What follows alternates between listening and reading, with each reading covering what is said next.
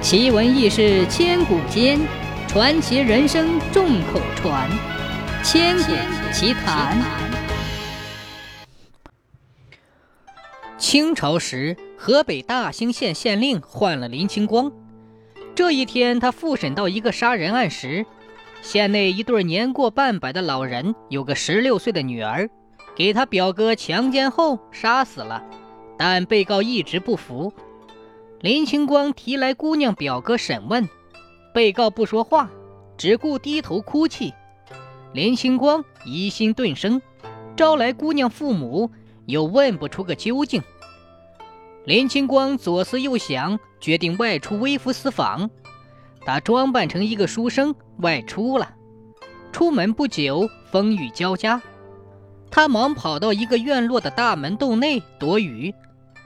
风雨稍小，院子里走出一个人。这人是这家的厨子。林清光看他见多识广，有意扯到那姑娘被杀。厨子沉默了一会儿，才从牙缝里挤出一句话说：“那小伙子挺冤的。”说完，马上闭口不言了。林清光心中一亮，邀请他一块儿到一家酒店喝酒。林清光打酒买菜，热情劝饮，几杯酒下肚，厨子脸红头热的话也就多了。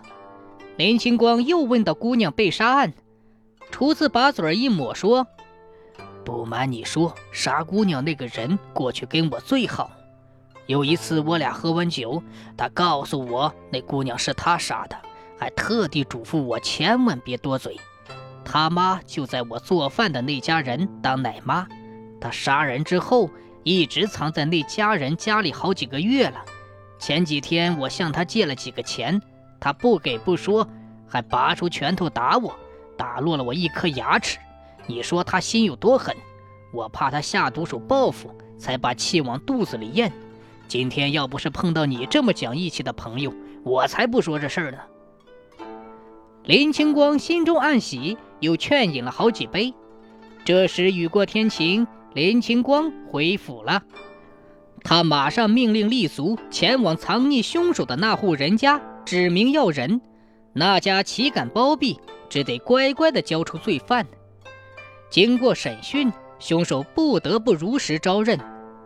原来他跟死者是邻居，见姑娘长得俊秀，多次挑逗，都遭到拒绝。